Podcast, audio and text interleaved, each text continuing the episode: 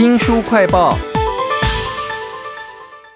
台东的池上，您听过这个地方吗？它明明只是个乡哦，但是它的稻米观光却有国际知名度哦。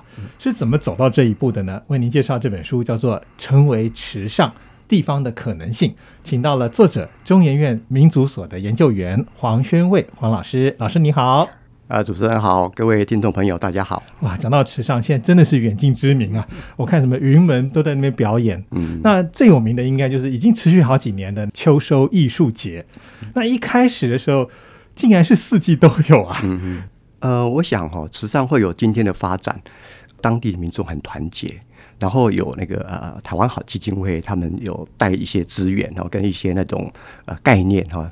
进去，一开始的时候，他们在谈要怎么样去发展时尚的观光的时候，也有在想说要配合传统的那种农家的四季哈，所以他们有叫做春耕野餐节、夏云的米之响宴，然后秋收音乐会哈，还有冬藏。那可是这一部分其实很大的因素就跟气候、稻米的种植有很密切的关系嘛。我们都说看那个秋收那个活动，要有很漂亮的画面，一定是。还没有收割，金黄的那个稻穗一大片，对不对？可是要让那个演出有那种漂亮的那种背景的话，就要先收割表演场地的三块土地，就要种不同的品种哦。呃，所以要他们特别选叫做高雄一四五，它会比较提早可以收成哎。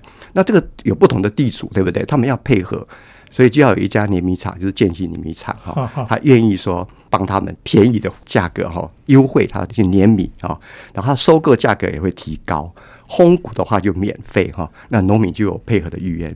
可是呢，这个其他的稻田不能收割啊，收割了以后那个美丽的那个稻田就景观就没有了，对不对？所以那个又很多不同的那种呃。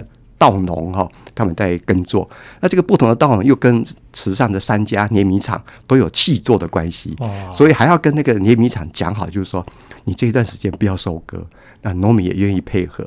所以在这样的情况下，他们才能够说很顺利，在演出的时候有很漂亮的风景。然后演出完以后，一大片的那个稻田就两三天之内就一大堆人在收割，所以对不对？很有趣的画面。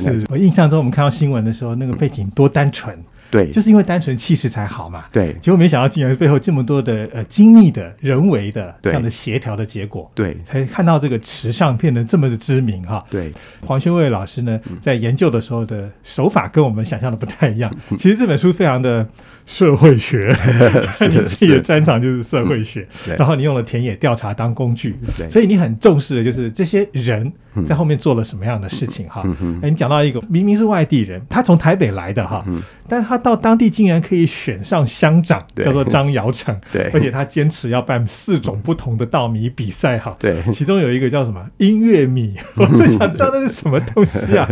音乐米基本上是古典音乐哈，可以让当地的民众可以欣赏。也让稻米顺便可以欣赏，就是他是要在在稻田间播放，发现说，哎，这个收成其实也蛮好的，哎，所以那个基金会后来他就收购那个米哈，用比较高的价格去收购，让农民也得到好处。那到底是谁怎么办的？那为什么坚持要办四种不同的这种稻米比赛？其实感觉很有坚强的那个毅力，哎，嗯，是啊，我想跟呃碾米厂哦，跟乡长哦，他们其实都有合作关系，嘿。比赛本身就有比较高额的奖金嘛，对农民来讲就有意愿说要把稻米种得更好。那池上的稻米，我觉得它很特别的一点就是说，它不是交公粮，它大部分都是分级收购。换句话说，你的稻米种得越好，你的那个收购的价格就越高，所以农民就很注重他们的品质。可是分级收购也需要有品管的控制，所以他们就说很强调稻米的那个这个品质哈，所以。种植的过程就非常重要，比赛就等于是一种验收，让这个种的特别好的有额外的收入，啊，最高奖金就到二十五万，哇，相当高，就等于是那个是一个很好的那种年终奖金一样。对，实际上是一个种稻的好地方，嗯，不管到后面是不是什么秋收节。啊，或者是说最开始认证的那个池上米，就是你要让它成为一个很有名的地方，到底要用什么方式去推呢？那我看到这本书里面有讲到说，博朗大道现在风景非常漂亮的地方哈，那曾经有发生过一个事件，这个事件其实也会让我看到说，哎，好像你要经营一个地方，不是只有正面的力量而已，有时候是一种冲突，然后折中协调的结果。对。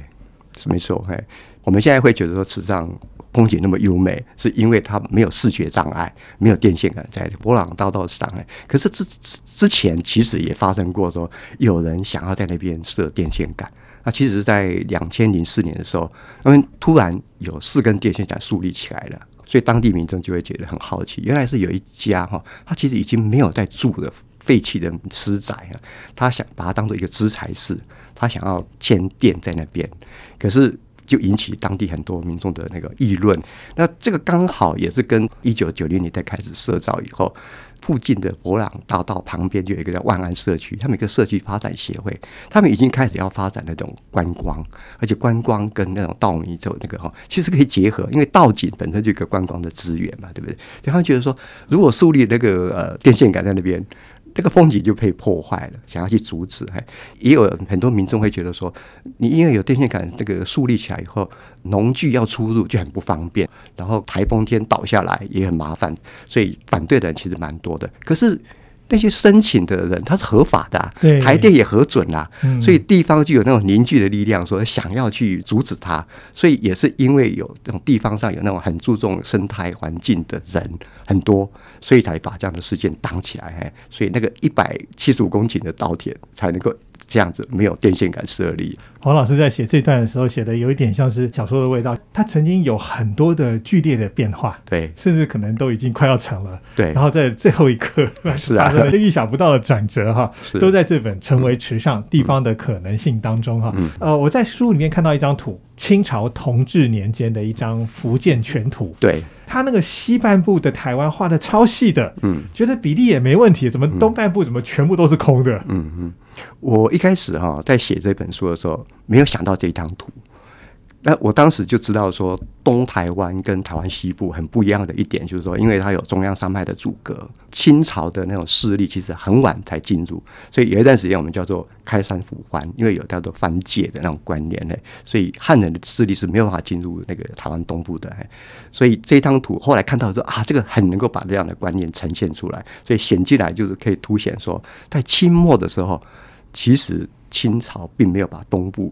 纳为他们的清朝的版图，嘿，也能够把那种东台湾的研究跟西部的研究其实是很不一样的那种历史背景，然后地理条件很不一样，哎，这是做区域研究我觉得很重要一个出发点。是，可是黄学伟老师要强调池上这个小地方它的世界性。嗯，呃，你讲到很多人都跑来池上，嗯，那个原因可能跟他们跑去宜兰可能不太一样。嗯哼，是不一样，因为在不同的时期他们会进到池上哈。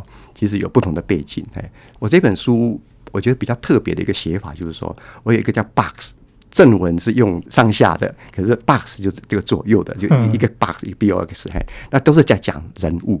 因为我的想法就是说，人物在历史的过程或在社会过程里面，其实都非常关键。嘿，比如说像在日治时期的时候，就有一个人叫做蔡荣华，哎，我觉得这个人也蛮有趣的。他是出生在那个苗栗。小的时候就做长工，家里是蛮穷的。可是后来到台中去做生意，就赚钱了。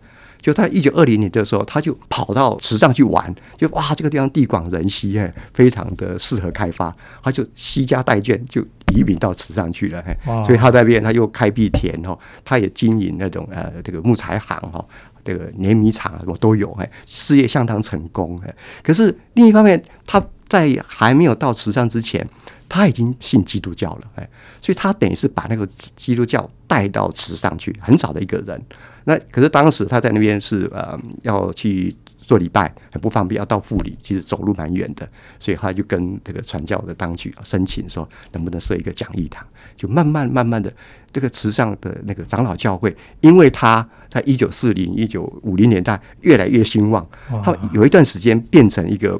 台湾东部哈，仅次于花莲跟台东第三大的教会，蛮大的。所以这个人他不但是一个很传奇，然后让慈善可以有今天这样的发展的一个重要人物，他也是那个。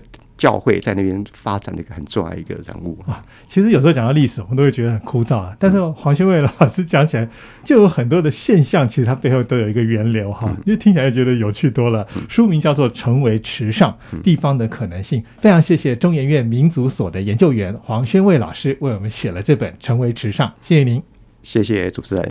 新书快报在这里哦，包括了脸书、YouTube、Spotify。Podcast 都欢迎您去下载订阅频道。还要记得帮我们按赞分享。